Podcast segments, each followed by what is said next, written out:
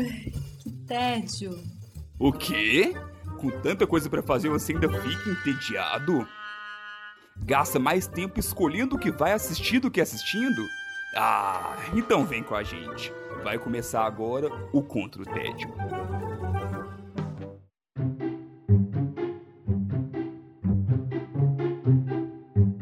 Bem-vindos ao Contra o Tédio. Eu sou Sara Dutra e junto com os meus companheiros de guerra, a gente tem a missão de te tirar do tédio. E hoje os combatentes são Silvia Guaçaferra, ela tá de volta. E aí, Silvia? Oi, gente, que saudade! Estava com saudade de gravar com vocês, voltei. Muito bom ter você por aqui de novo, amiga. Obrigada. Eba! Alfredo Dutra, tudo bem, Godô? Tudo bem. Contou essa de marcação comigo, velho. Jamais. Você fala Realmente. mal do, do, do, do filme preferido dela e depois quando você volta você ainda zoa da cara dela de novo. né, É Godô? necessário. Você tá arriscando muita coisa aí. você tá arriscando. Olá! Você tá aproveitando a pandemia e o afastamento. Só vendo. Olá, guerreirinhos e guerreirinhas do meu Brasil varonil. Vamos lá começar mais uma batalha contra o tédio. Isso aí, também tá aqui hoje Felipe Chaves, tudo bem, Chaves? Tudo jóia, Sara? Oi, gente, estou de férias. Aquela animação. tô- ainda tô começando a acelerar o ritmo de férias ainda. tô aqui descansada da maratona pré-férias. Entrar agora em mergulhar de vez. Ai, sonho de todo proletariado. Enfim, não, mentira, não é não. E a gente vai começar o nosso assunto do dia com ela, que tava fazendo falta aqui nesse, nesse, nesse Saudades. quarteto aqui no, na tela, né? Eu ia falar nessa mesa, nesse estúdio, não estamos em nenhum lugar desses, infelizmente. Um dia, quem sabe? Quem sabe? Na podosfera. Na podosfera. Tava fazendo falta na podosfera, Silvia, realmente. Como é que você tá combatendo o TED nesses dias que você tá sumida? Estou combatendo meu tédio pensando se a invasão de uma lula gigante poderia nos salvar de 2020. Certamente, Olha! não tenho dúvida. Lula sempre Cthulhu. salva. Deixo aí pra vocês. No caso, não era essa, mas bom quando calha bem, né? Pensando no Cutulo aqui. Eu também, viu, Chaves? Eu tava aqui bem ingênua. Só o Godot que Eu trabalho com outro tipo de molusco. Eu vou falar hoje de uma série brilhante da HBO que foi lançada no ano passado chamada Watchmen. Aí. É. E Muito boa. Watchmen é uma série dramática é, de super-heróis que é uma continuação de uma série de quadrinhos de 87, 1987, da DC. Segundo os roteiristas, diretor, é uma adaptação barra continuação barra remix. Tipo assim, Nossa. são várias várias coisinhas a mais, mas super hiper baseada nos quadrinhos. Watchmen também tinha um, tem um filme, que agora eu esqueci o ano que foi, que foi criticado pelos super fãs, assim. Mas nós não. A série, teoricamente, não tem nada a ver com ele. É, Watchman, ele toma um lugar 34 anos depois dos eventos que rolam no quadrinho, numa realidade alternativa, na quais é, vigilantes são vistos como. que antes eram vistos como heróis, estão sendo proibidos porque eles usam métodos um pouco violentos para proteger a população. Às vezes Um é pouco- necessário, né, produção? Digamos que eu fui irônica do um pouco, né, gente? e aí, a série se passa em. A, a principal dela se passa em Oklahoma, em Tulsa, em 2019. Que, onde um grupo supremacista branco que chama The Seventh Cavalry, como se fosse tipo a sétima cavalaria, trava uma guerra contra as minorias, principalmente contra os negros, e também contra a polícia. Porque a polícia ela fez algumas reparações para vítimas de injustiça racial. É uma série, assim, ela é super questionadora, ela é super violenta, há de se falar isso também é, para quem se interessa pelo gênero drama, mas é, vai com o pezinho sabendo que ela é bem violenta também. Ela faz essa leitura do racismo, mas numa realidade alternativa, onde existem heróis, onde existem é, um outro jeito de tocar a polícia, assim, que é absolutamente relevante para os dias de hoje, né? É, a, o quadrinho, ele passava numa época da ameaça da bomba atômica, Guerra Fria. Então, essa adaptação, continuação barra remix, ele pega essa treta da Guerra Fria e transforma, na verdade, numa questão é, racial, né? Numa treta de supremacia branca e atualizando, assim, o, o a HQ com muito mérito. É interessante você falar que se passa em Tulsa, porque existe né, o fato histórico do massacre de Tulsa, que inclusive também é abordado em Lovecraft uhum. Country, que também é da HBO. Sim. Então é interessante é, as duas tá séries que, que saíram em períodos até bem períodos bem parecidos, né? Sim, na verdade, ela existe o massacre de Tulsa, né, que Sim. foi um evento em 21. A gente até falou no, no Lovecraft que tem a ver, né, que foi o pior incidente de violência racial da história estadunidense, assim, com multidões é, se matando e muitos feridos, gente presa, uma, uma coisa loucura, Sim. assim. A série fala sobre esse evento, mas ela também ela cria um outro evento mais recente que ele chama de White Night, que novamente em Tulsa a sétima cavalaria, que é essa galera errada, e ataca casas de, de é, oficiais de polícia e mata eles. Então, a, com a reconstrução dessa polícia, é, aprovou leis que os policiais é, não, não precisam divulgar sua profissão, então os policiais andam mascarados. Eita. Então é super diferente, assim, você fica assim, uai, mas polícia mascarada vai dar ruim, sabe? E dá, sim e não, e aí fica toda uma mistura, mas tem super a ver com a, o massacre de Tulsa que você falou. Nossa, é super atual e Brasil quando a gente vê policial no Brasil que anda sem a tag do nome, né? Quando vai meter uhum. porrada na galera, os policiais tiram a tag do nome na tora. E, né, é basicamente estar mascarado. Muitas vezes eles estão mascarados por outros motivos também, né? É, mas meio que inverte essa lógica, né? Porque acaba que eles viram é. no. Pelo que a Silvia tá falando no ótimo, eles viram vítima. Então, eles Exatamente. deixam. Eles começam é, a virar oprimidos. Então, dá uma virada ah, sim, na sim. mesa aí também. Exatamente. E eu acho que a série também ela, ela chegou num momento que tava rolando aquelas tretas em Charlottesville nos Estados Unidos, onde rolou uma manifestação de supremacistas lá, e aí teve conflito com a galera e tal. Acho que foi exatamente nesse momento, e aí, tipo, casou muito bem, né? Porque ela, ela pega muito bem essa, esse contexto, né? Tipo, é, dessa, desse conflito racial, né? Que, que perdura por várias gerações nos Estados Unidos, né? Sempre é alimentado aí por, por esses grupos supremacistas que ficam escondidos por algum tempo, depois eles assumem né, uma, um protagonismo e voltam a atuar com toda força. Né?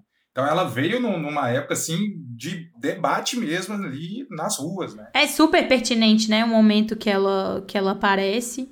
É, é uma produção da HBO, então é uma produção assim super é... Nossa, eu não consigo nem explicar. As produções da HBO são muito diferenciadas. É, do, ser uma produção foda, sabe? Ser uma produção muito bonita, Sim. muito bem feita, cenários foda, é, atores foda. Então, é, é, custa sair uma série muito boa na HBO, mas assim, quando sai é um negócio foi foda. Uma, foi uma onda, né? Porque tinha, eu acho que tinha terminado o Game of Thrones, aí veio é, Chernobyl, e depois Sim. Watchmen em seguida, então foi hit atrás de hit, né? E depois Lovecraft. Lovecraft. É, eu quis dizer que custa sair porque não é igual Netflix e todo mês tá lançando uma série, entendeu? É meio sim, que sim. anual, assim, bianual. Quando sai, é pra valer. é, quando sai, veja. Então, e é interessante o que você falou do, do primor técnico, né? Tecnicamente assistindo do, do, das séries da HBO, que quando eu tava escrevendo o post lá sobre Lovecraft, lá pra página do, do Contra o Tédio, eu, ne, eu até evitei de focar demais em, em falar de todos os, aste, os aspectos técnicos de tão Entendo. bom que são. E só falei assim, segue o padrão HBO. porque é, realmente eles já... HBO de produção. Exatamente. e aí vem a pergunta principal se, ah, eu preciso ter lido o HQ ou eu preciso ter visto o filme para entender a série. Aquele esquema, os roteiristas falam que é feita para qualquer pessoa entender. Mas aumenta a experiência se você já conhece alguma coisa. Aquele negócio que a gente sempre fala aqui. Eu, no caso, eu só tinha assistido o filme, eu li, são 12 HQs, né? Se não tiver lançado no pacotão. São 12, eu acho que eu li uma, duas. O Alex leu todas e não viu o filme. Então, nós dois estávamos, estávamos vendo com backgrounds diferentes, assim. Uhum. E os dois adoraram. Então, eu creio, assim, se a pessoa não conhece nada de Watchmen, talvez valha a pena dar uma procuradinha, ver algum vídeo no YouTube, só porque você, pra você não perder é, os easter eggs, sabe? O flavor do negócio. Porque dá pra super entender se não tiver, porque realmente é muito avançado é, na, na época, mas tem coisas do mesmo universo, né? Então, saber um pouquinho dá uma ajudada, mas não é imprescindível. É, eu ia te perguntar justamente sobre isso, porque eu lembro que quando saiu, eu vi alguns tweets de gente falando que tava muito perdido, sabe? Tipo assim, que, que, que é isso? O que que tá acontecendo? Parece que tem alguns eventos que acontecem lá que o pessoal fica meio sem entender, e aí começaram a sair alguns vídeos explicando o que, o que você deve saber antes de assistir. Sabe, não era nem explicando os episódios em si, mas só o que, que era legal você já ter de, de noção antes de embarcar ali nessa, nessa jornada. Então, é, tem várias. O principal é o seguinte: tem vários heróis, nananana, e aí o homem mais inteligente do mundo, que é o Osman Dias, ele fez um. Na época tava. é, a Guerra Fria tava muito forte. E aí ele fez um ataque falso em Nova York com um alienígena que é uma lula gigante, gigantesca. Que é meio esquisito, mas né, história em quadrinho, né, gente? É, que resultou em milhares de milhões de mortos. E aí, é, com esse ato, é, as nações passaram a trabalhar juntas como, contra uma ameaça comum. E aí, tipo, cessou a, a, Guerra Fria, né? A, a Guerra Fria, as ameaças nucleares, entendeu? Basicamente é isso que você tem que, tipo, saber o que aconteceu. Ah, então tá de boaça, ué. Mas esse não entender, eu acho que é, é, é também da própria série, da forma como ela constrói a narrativa, porque ela, ela tá no, no presente, ela vai no longínquo passado, é, quando começou lá o ataque de Tulsa, por exemplo, e ela não faz um- uma ligação direta imediatamente. Então você fica, pô, vou guardar essa história aqui e aí vou ver lá na frente. E ela tem vários plots, vários, vários, vários plots. Primeiro ela te É. induz para achar uma coisa, depois ela volta, te mostra que é outra. Então, até o último capítulo, você fica tentando ligar a ponta. Chega no último capítulo, vem tudo e amarra direitinho. Então, tipo, É, é difícil mesmo. São, são episódios longos, né?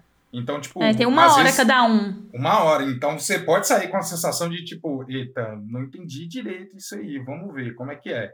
Mas a cada episódio vai te dando mais informação, te explica mais um pouquinho, mas abre mais possibilidades, que aí você fica meio, nossa, o que, que vai acontecer nisso, gente? É, faz bem parte da série ter essa confusão, assim, pra Sim. chegar num. seguir uma linha de raciocínio que depois só que você vai entender o que, que tá acontecendo. Só não ficar ansioso, então, né?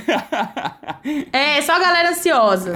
Só a galera No se- início eu também não tava entendendo nada, então, e eu frago o filme e um pouco do quadrinho, então não era por causa disso que a galera tava confusa.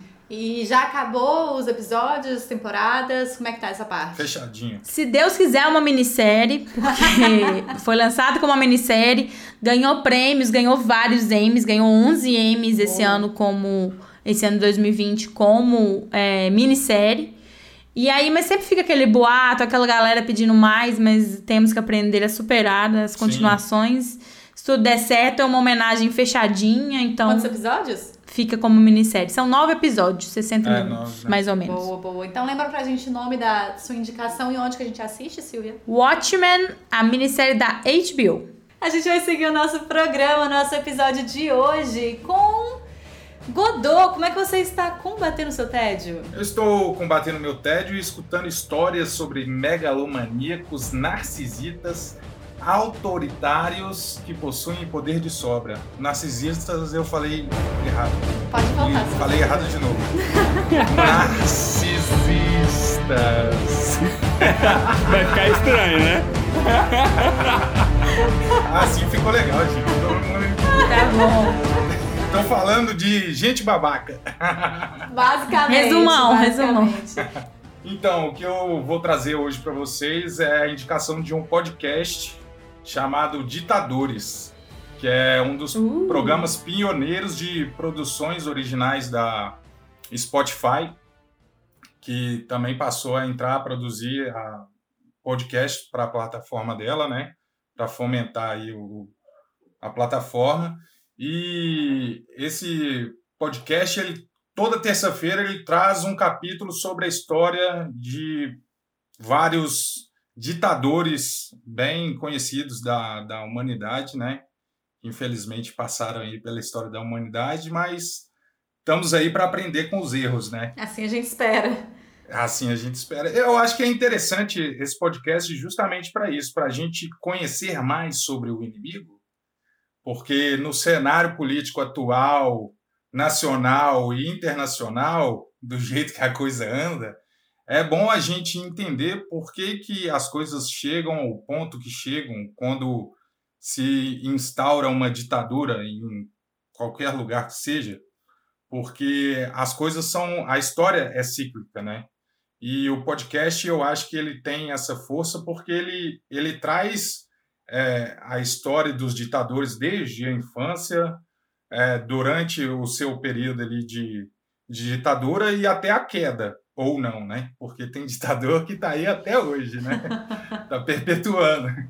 Então, é, ele traz um, um, panorama maior, porque eu acho que é, muitos ditadores que a gente conhece, a gente conhece o, o raso ali, né, o estereótipo, ou então só os maiores feitos de atrocidades que eles fizeram, mas pouco a gente conhece das motivações que levaram é, essas pessoas até a visão de mundo que elas tiveram, é, a forma como elas chegaram no poder, por que, que as pessoas é, deixaram isso acontecer, porque você virar um ditador do dia para a noite não é tão fácil, né?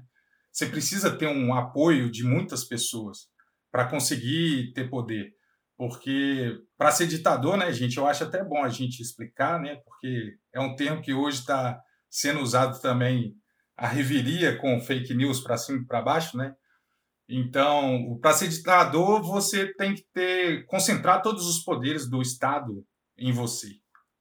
Então, você está acima de tudo, da lei, da população, de tudo. E você controla ao seu bel prazer aquele país, né? Então, já, já dizia lá no Trópico, né? Minha primeira indicação aqui no Tava pensando nisso aqui agora. Eu super lembrei dela. É o presidente. Mas é, você precisa da, da, do apoio da população. Então, sempre tem um fator ali que é comum quando se instauram as ditaduras, né? Parece que é, a, aquele país ele está sofrendo de algum mal seja economicamente, seja militarmente sendo invadido ou subjugado por outras nações, que une aquelas pessoas em, em torno de um objetivo comum e elas veem um salvador.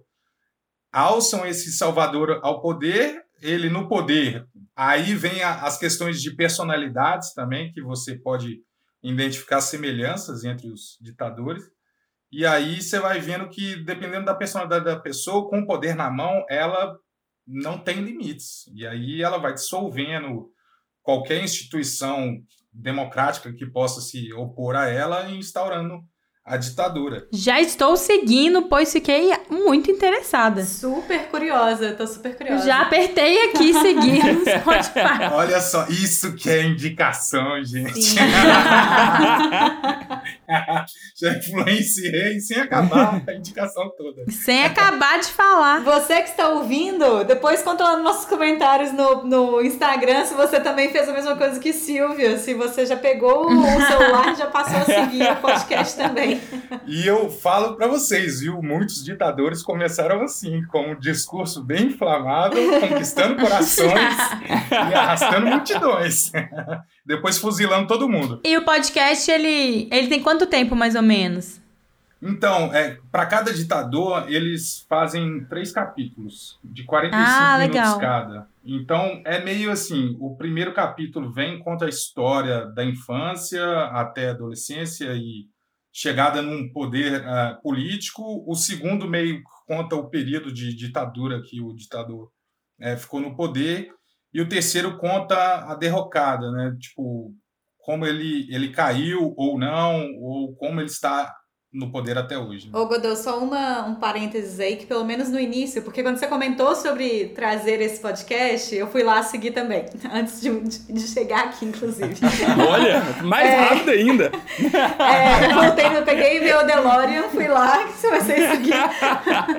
É, na descrição, e pelo menos o que eu vi lá no início, nos primeiros episódios, ela é, é descrita como se fossem dois episódios por ditador, é, a vida antes e durante a ditadura. É, sim, só sim. porque pode dar uma confusão aí para quem pegar para escutar desde o início. É, na verdade varia, né? Tem alguns que são parte 1, parte 2, tem alguns que não tem como ser só parte 1, parte uhum. 2 e ainda mereciam a parte 4, principalmente os mais famosos, né? Tipo Hitler, Stalin, Mussolini, o, a dinastia Kim Jong-un lá da Coreia do Norte, que, cara, é, é o avô, o pai e o neto tipo, três para cada. Eles tomam quase o, o podcast inteiro. É, e, mas o legal é, tipo, ver também outras outras ditaduras que eu acho que a gente está mais é, é, familiarizado com ditaduras latino-americanas, mas acredito que mais só a nossa a gente conhece, porque eu acho que muitas pessoas desconhecem é, o que ocorreu no Chile, na Argentina, né? É, Aqui e... também o povo desconhece, não né? por isso. É, hoje nem, nem se fala, né, gente? A galera enaltece, que é pior ainda. E, e aí você pega também é, é né, ditaduras na Ásia, que é, a gente conhece mais recentemente essa da Coreia do Norte, mas tem outras também.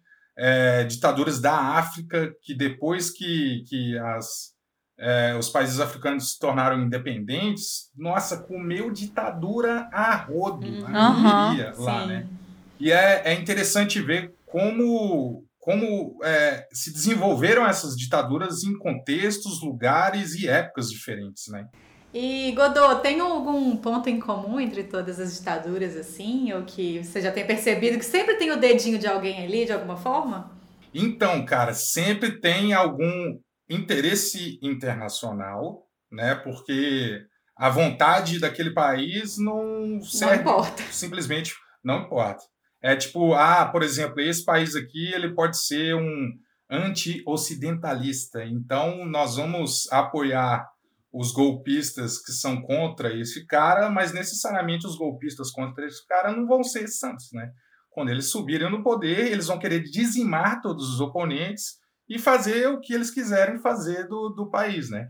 E aí acaba se descontrolando muitas vezes. O Idi Amin, gente, eu indico. O Idi Amin é a ditadura mais louca que existe. O cara era louco. Eu ia perguntar agora se você tem algum favorito para recomendar. Eu não, eu não escutei Por onde todos. começar? Eu não escutei todos. É, e tem bastante episódios, né? Pelo que você falou, hoje é um podcast tem, grande. Cara. Inclusive, tem uns últimos que eu vi hoje, que é, eu acho que é da Isabel de, da França, Vlad, um empalador, que é de ah, 1400 e bolinha, que né, é o Drácula, inspirou o Drácula, né?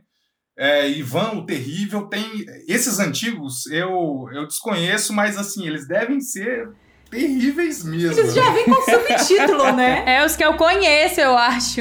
Não, Vlad o Empalador. O Empalador, o terrível, né? Aí, eu assistiria um filme com esse nome fácil. Só nome show, Rogério. Mas, assim, o que eu escutei, o do Idi Amin, foi, assim, é, bizarrice atrás de bizarrice. Porque o cara era excêntrico, sacou? Tipo, tem, tem um caso que eu não vou dar um spoiler direto, mas ele, ele meio que pega um avião para ir para a Inglaterra para zoar a rainha da Inglaterra num certo contexto lá. Parece que a Inglaterra sofreu um revés de alguma forma, e o cara juntou a tropa, pegou o aviãozinho dele, desceu na Inglaterra e foi lá dar uma zoada na rainha da Inglaterra. Olha, tendo a oportunidade. Isso sem falar que a Inglaterra foi uma das que meio que né, é, é, levou eles a chegar ao poder, né? Indiretamente, vamos dizer assim. Né? Mas assim é muito, muito, muito bom porque eu acho que expande, né, o nosso conhecimento em relação à política e a políticos, gente. E a gente conseguir enxergar para o presente e para o futuro. Tipo, olha, tá vendo isso daí que está acontecendo agora? Lá atrás teve uma turminha que acreditou nas mesmas ladainhas. E onde que chegou? Todo mundo já sabe. Então, recomendo muito. Godu, então lembra aí pra gente qual que é o nome da sua indicação e onde que a gente encontra? Ditadores é um podcast exclusivo do Spotify. Então, lá no Spotify você digita Ditadores e você vai encontrar lá e delicias. Muito bom, a gente vai agora para sua indicação, Felipe Chaves. Como é que você está combatendo o seu tédio? Então, estou combatendo meu tédio contemplando o vazio existencial nas aventuras de um homem-cavalo. É terrível, é homem-cavalo é tipo a mula sem cabeça ao contrário. É, ué. É a mula sem cabeça buscando o vazio do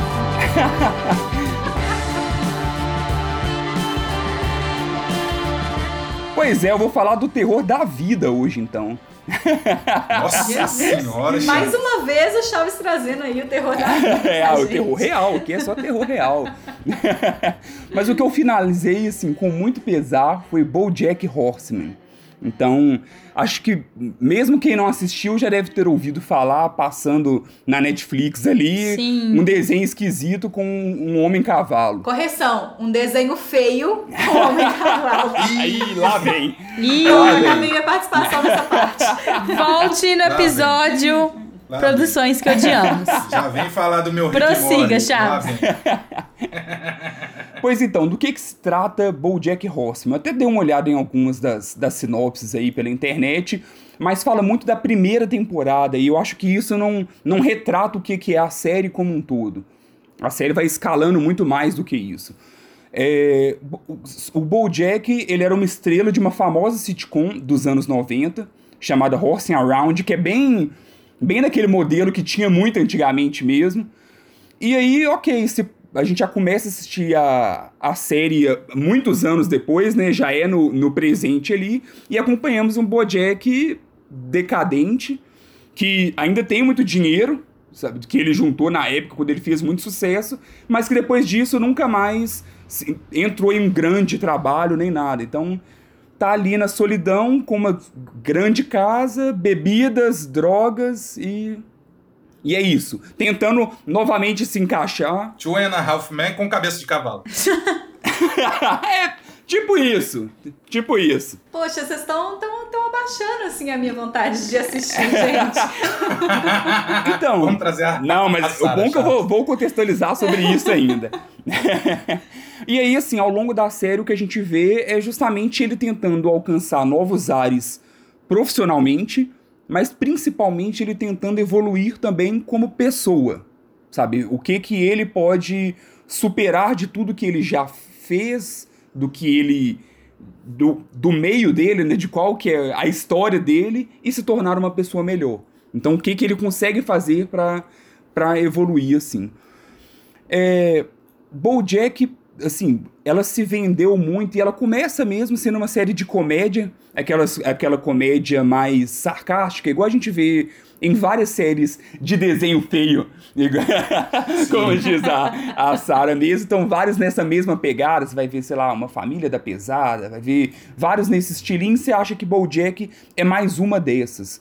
Só que na hora que vai assistindo mesmo e vai passando essa primeira parte, porque ele, o tempo todo, até o final, é uma sátira também do entretenimento de Hollywood como um todo, da vida das celebridades. Então, tem muito caso que aparecem alguns, alguns personagens lá que são pessoas reais mesmo e eles fazem algumas referências e até mesmo muitos dubladores são os atores reais que dublam os seus personagens em BoJack. Ah, que legal.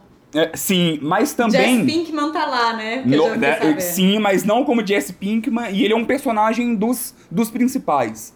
E é, é, é, é até legal porque o personagem dele me lembra até o próprio Jesse Pinkman.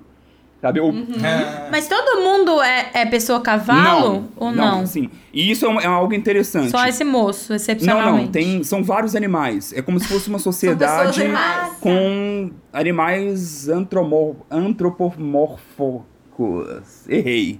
Isso daí. Zootopia. Essa palavra aí, ó. Isso. e aí, mas assim, não existe diferenciação nenhuma com isso. Sabe? Então são o, o homem namora a, a mulher morsa, o, não, tem nada de diferente com isso, mas eles brincam em um subtexto muito interessante com as personalidades que refletem algumas, alguns pontos desses animais. Tipo o signo dos animais. É quase isso. Por exemplo, um dos personagens famosos lá, o Sr. Peanut Butter, é um labrador. Então, como é um labrador, ele tá sempre feliz, ele tá sempre empolgado, otimismo lá no céu, ele se distrai totalmente fácil, ele tá conversando, ele, ó, É o Godot. Bolinha, bolinha! é a Érica, ó a Érica ali. E vai e sai, então, é, tem essas coisas, sabe, de... O cavalo tem muito essa questão da liberdade, do ao mesmo tempo o cavalo de corrida tá sempre correndo em círculos. E isso lembra um pouco do BoJack que tá tentando melhorar, mas não consegue muitas vezes. E aí, na hora que fala do, do- que o Todd, ele é amigo do BoJack. O Todd é o que é o personagem que é a voz do do Aaron Paul, que é o Jesse Pinkman. E aí me lembrou até mesmo a própria relação do Jesse Pinkman com o Walter White. Porque o BoJack não é um não é um mocinho. Sabe, você tem que assistir ciente disso. Ele tem atitudes extremamente reprováveis. Ele é totalmente egocêntrico, ele é muito egoísta, tem muitas e muitas partes que ele é babaca. Mas você vai meio que comprando esse essa busca por redenção que ele tem, até mesmo porque aos poucos você vai conhecendo tudo que ele passou, desde criança, como ele era tratado pela mãe e pai, por como várias e várias situações que ele foi passando que não justificam, e isso é, em momento algum eles passam pano, sabe? Eles eles não passam pano para as atitudes erradas que ele faz. Tem uma veia dramática, então, o desenho, assim, pelo que eu tenho. Ô, Totalmente. E é isso que engana Entendi. muita gente achando que vai ficar só nisso, mas depois passa para uma análise profunda ali de problemas psicológicos, coisas que as pessoas carregam ao longo das suas vidas. Então fala sobre Mas me conta aqui, isso é tipo sua reflexão da, daquela outra série que a gente odeia ou não? É bem mais que outra série que a gente odeia? do Rick and Morty? Ai, ou é ai, bem ai. mais óbvio? É bem mais óbvio essa questão. é totalmente óbvio. Rick and Morty tá anos luz. Em outro planeta, inclusive, né? Eu acho que é, o, é porque é o oposto. Não, não foi nem criticando, não tô brincando. Agora é sério, eu quero entender é, como funciona a, a, a lógica da série. Ela esse, é, é, Do é, drama, é- né? é visível. Como que ele entrega. É palpável essa coisa toda que É, você tá na falando. minha visão, pelo menos, de Rick and Morty, sei lá, tem uma aventura o episódio inteiro e aí na, naqueles minutos finais você vai e para e fala, poxa, ele- aí eles te fazem pensar naqueles minutos finais. Chega o He-Man e te fala: hoje aprendemos, amiguinhos. tipo isso. Já o BoJack não. O BoJack é, o, é como se fosse o contrário. Tem, tem, tem episódio de BoJack que você... Tem vários que eu fui, tipo assim, não, parei porque deu a bad. Vou Deu a bad aqui que... Foda, sabe? Então é realmente ele é Nossa. é pesado e vale, a- e vale demais a pena assistir. Assim, eu, eu tentei, foi igual aconteceu com Brooklyn Nine-Nine mesmo. Eu, eu comecei a assistir, não me pegou. Passou um tempo, eu falei, quer saber, eu vou tentar de novo. E aí depois que eu passei lá pro capítulo, sei lá, 7, 8, aí fui, ah, legal, legal, até que foi chegando, falei, gente do céu, hoje acabou, eu acabei ontem, eu tenho uma mania esquisita, que é de quando eu gosto muito de algo, eu não quero que acabe. Então, eu vou demorando muito pra, pra finalizar. Faltava três capítulos pra me finalizar BoJack há mais de um mês. Que eu tô. Nossa. Eu tô postergando esses três capítulos. E aí, hoje, essa madrugada, eu falei: não, eu preciso vencer isso. Até mesmo que eu, eu gosto de levar coisas frescas pro, lá pro, pro podcast. Então, eu vou assistir essa madrugada pra me falar lá. Ô Chaves, agora eu fiquei numa dúvida aqui. Porque você quase conseguiu me convencer, eu fiquei curiosa agora, realmente. Sim. É, apesar do, da estética feia do desenho, que é uma coisa que já falei aqui que me incomoda.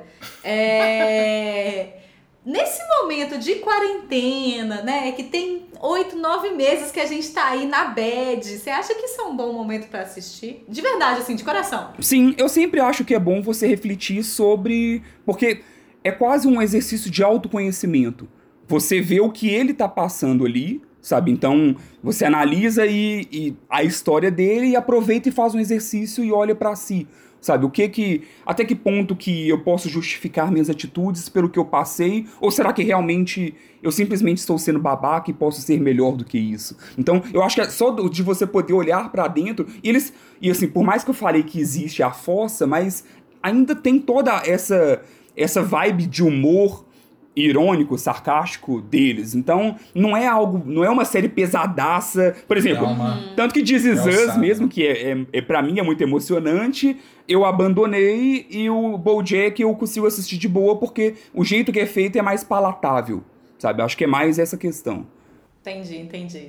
Selo Nossa, até Silvia hoje de eu não me desaprovação ali, recuperei. ó, na, na- falando sobre This Us. Mas você sabe que eu também amo This. Até hoje eu não me recuperei do, do podcast de, sobre psicologia nos filmes, cara. Eu não dou conta. Sinceramente, dá- daria um especial de psicologia nas séries se alguém ass- assistindo BoJack do começo ao fim, porque tem depressão de várias formas diferentes, lutos de várias formas diferentes, dependência química, emocional ou que seja de várias Hum, Deixa formas. pra vacina. Então- Quando a vacina chegar, eu pego, Chaves. Não vou pegar isso agora, não. Posso Depois da vacina, eu pego. Vamos fazer o seguinte, então. Eu vou convencer vocês com um episódio. Então, ó, o, o desafio é pra, até pra você conhecer o tom da série e ver o que eu tô falando que o que eles conseguem balancear bem essa questão do, do quão pesado é, mas de uma forma mais tranquila de assistir. Assistam o episódio 6 da quinta temporada. O episódio é, um- é- é praticamente todo um monólogo. E aí, mesmo, mesmo sendo todo um monólogo sobre o vel no velório da mãe dele, é um monólogo que ele faz no velório da mãe dele, ainda assim vocês vão ver mais ou menos qual que é o tom da série e tenho certeza que vão animar de assistir. Ousado você, Chaves. Qual que é o nível de spoiler que você acabou de dar? Ah, não é, não é alto não. Ousadia, Chaves, Felipe Chaves trazendo ousadia para o Contra o TED. Então lembra pra gente, Chaves, qual que é o nome da sua indicação e onde que a gente assiste?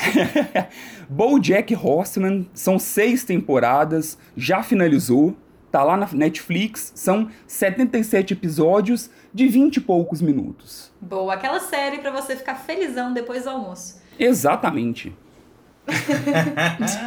Eu vou passar pra minha indicação agora e contar pra vocês que eu estou combatendo meu tédio nessa quarentena com muito glamour. Ou nem tanto assim.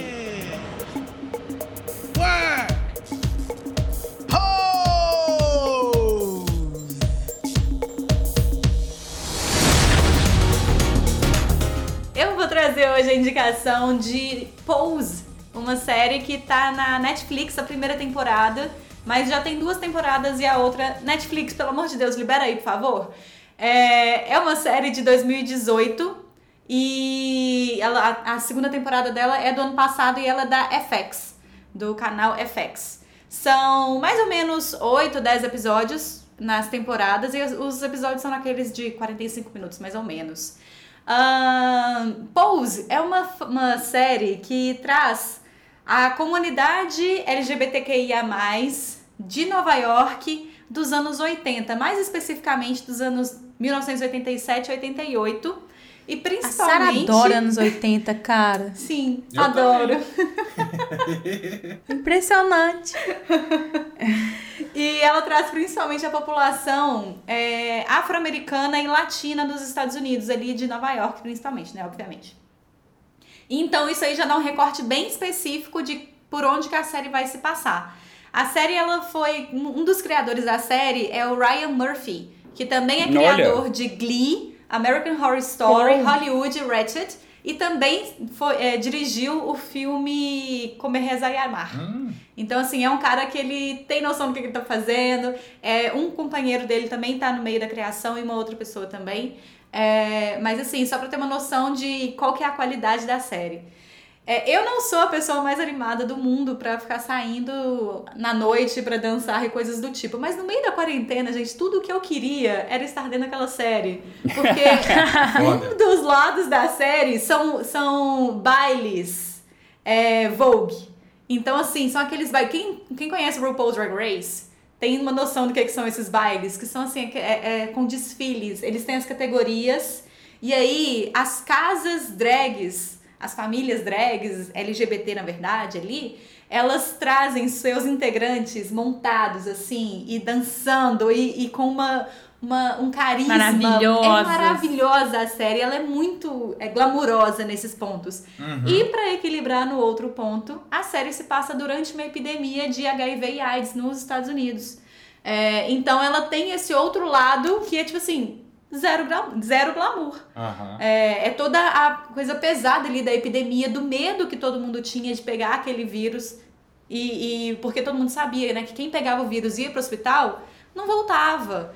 É, e aí, assim, tem toda esse, essa discussão, né, de como que a comunidade, como que a sociedade lida com essas questões, como que as, a, a, a comunidade LGBTQIA+, lida com isso também. Ela explica um pouco também sobre o que, que é essa coisa de, de casas, né, que, que a gente não tem muito essa cultura, a gente não vê muito essa cultura no Brasil, pelo menos, mas quem assiste, assiste RuPaul's vê o tempo inteiro essas casas, que são casas de acolhimento, basicamente, sabe?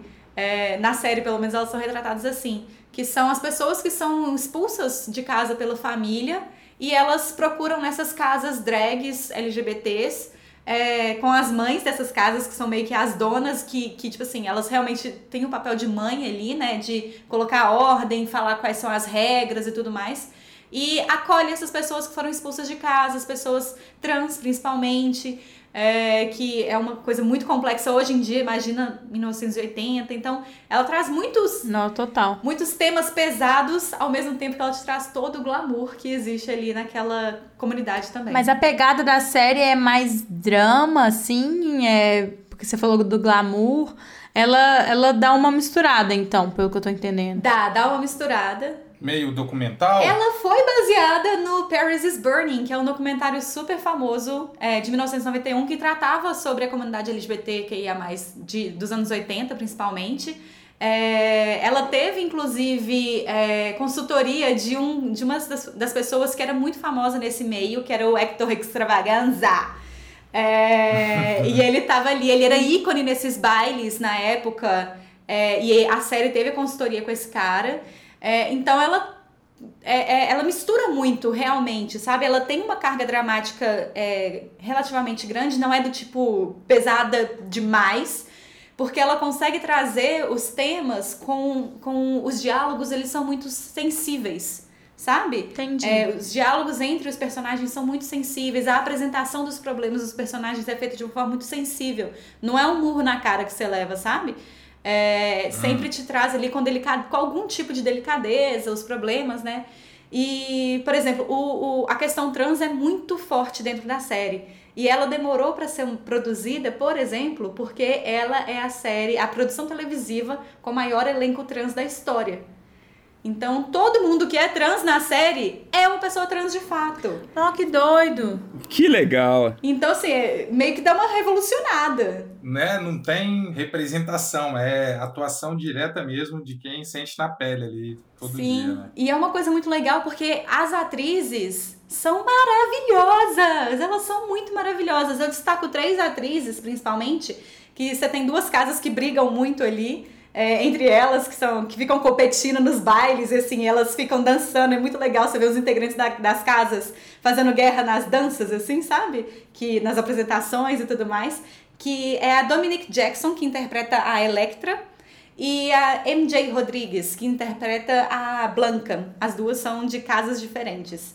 Ah, e aí, além das duas, também tem a Angel, que é, que é, é- é representada pela India Moore, que também é outra trans maravilhosa. Todas elas são trans. E tem vários outros personagens coadjuvantes que também são trans e tudo mais. Outro personagem que eu tenho que destacar, que inclusive ganhou o Emmy de melhor ator é, principal em série dramática e pela primeira e foi a primeira pessoa a receber isso sendo é, abertamente gay, é o Billy Porter, que interpreta o Pray Tell. Pray Tell, ele é um, um alfaiate, um costureiro ali da galera. Ele é meio que, que amador, mas ele é maravilhoso fazendo as coisas que ele faz. E ele também é a pessoa que é o, o host, ele é o apresentador dos bailes. Então ele tem uma energia, umas...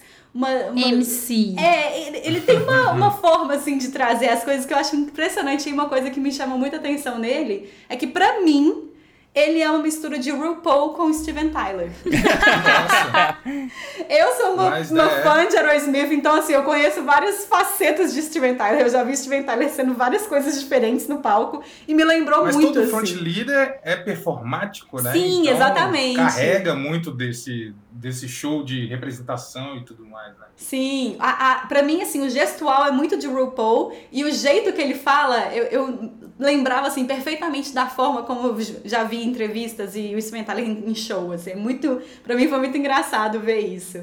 É, e pra quem não lembra, não, não conhece o nome, porque eu não sou uma pessoa de lembrar de nomes, o Billy Porter é aquele cara que foi pra um Grammy, se não me engano foi um Grammy mesmo, com a parte de cima é um negro, um ator negro, é, a parte de cima era um smoking e a parte de baixo era uma saia gigantesca. Ai, ele é maravilhoso, eu sei demais. Maravilhoso esse cara. Ele é incrível. Desde essa foto eu sou fã dele sem saber quem que ele era. Mas essa é a vibe do cara Idem, e é a vibe da idem. série, sabe? Então a série tá tipo assim. A cena, a cena de apresentação da série, a primeira cena da série é maravilhosa. Com as.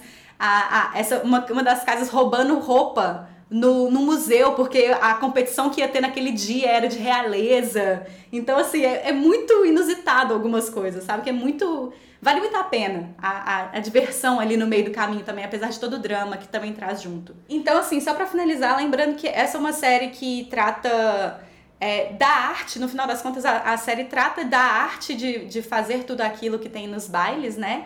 É, mas não apenas como uma, expressão artística e tudo mais, mas também como uma forma de resistência, é, de sobreviver ao mundo, né? Porque como ele traz, a série traz muito o, o assunto de, de transexualidade, de LGBTfobia é, e muitos, muitos problemas com drogas também, que na época era muito comum, é, ela vai conseguindo trazer todos esses assuntos dentro desse, desse lado um pouquinho mais pesado que ela tem, que equilibra com o glamour dos bailes e tudo mais. E aí fala muito sobre relações amorosas, fala muito sobre a relação entre família mesmo, os riscos que as pessoas trans é, passam na, na sociedade para conseguir se identificar com o próprio corpo, faz umas. é, além dessa, dessa, dessa, dessa dicotomia entre os bailes super glamourosos e, as vida, e a vida super complicada com epidemia de HIV e tudo mais, ela também coloca um assunto de prostituição,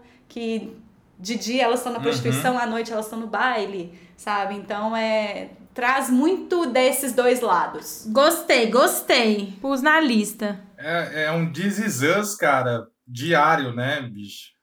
É bem pesado, né? Mas ao mesmo tempo tem essa fuga para o lado criativo, para o lado performático, que dá alegria, né? É, é o universo que eles conseguiram criar para conseguir sobreviver com um pouco mais de alegria, né? Porque senão é só pedrada, cara. Pedrada. Exatamente. Exatamente. É uma vida muito difícil que as pessoas vão descobrindo formas de fazer a vida possível, né? No final das contas. E como são bons em fazer essa fuga uma coisa tão bonita, né? Sim, sim. Silvia, inclusive, eu acho que você vai, vai adorar. Ai, tô animadíssima já, já. Acho que, inclusive, assim, fãs de, de RuPaul, peguem pose. E a apresentação da. Ai, gente, assistam, assistam. E, e assim, tem isso, tem a segunda temporada que eu ainda não assisti porque não está na senhora Netflix. Então, estou aí no aguardo. É, só lembrando o nome da série é Pose, tá lá na Netflix. Mara.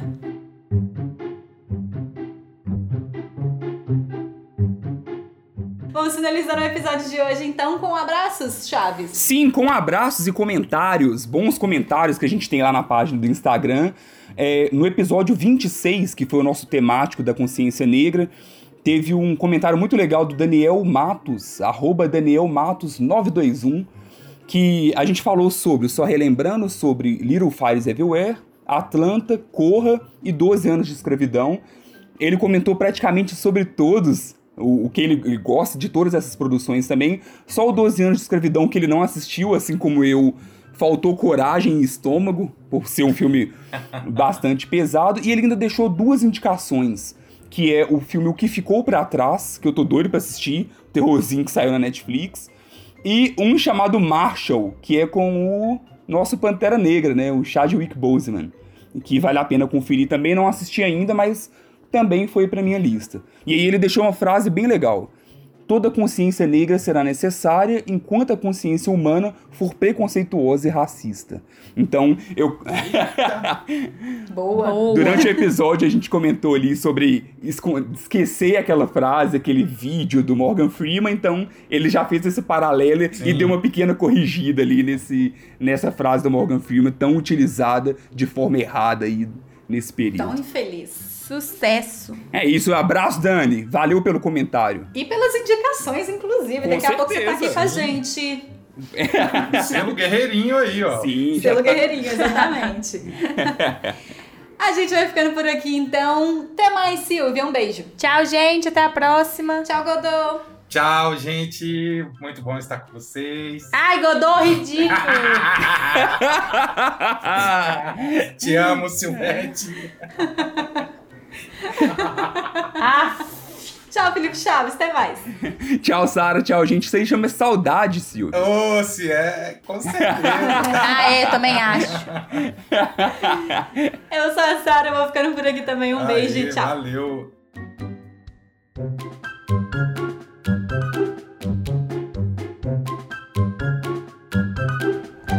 Bom, Silvia. Lembra pra gente, então. Não, Você mas quer já? Falar mais alguma coisa? Queria. Não, desculpa. Eu olhei outro, outro tempo aqui. Desculpa, pode ir. Ainda tem tempo. Me mal. podando, galera. Já não basta o Godô, Sara. Puta merda. É Vou sair desse poder. É um complô. Sacanagem.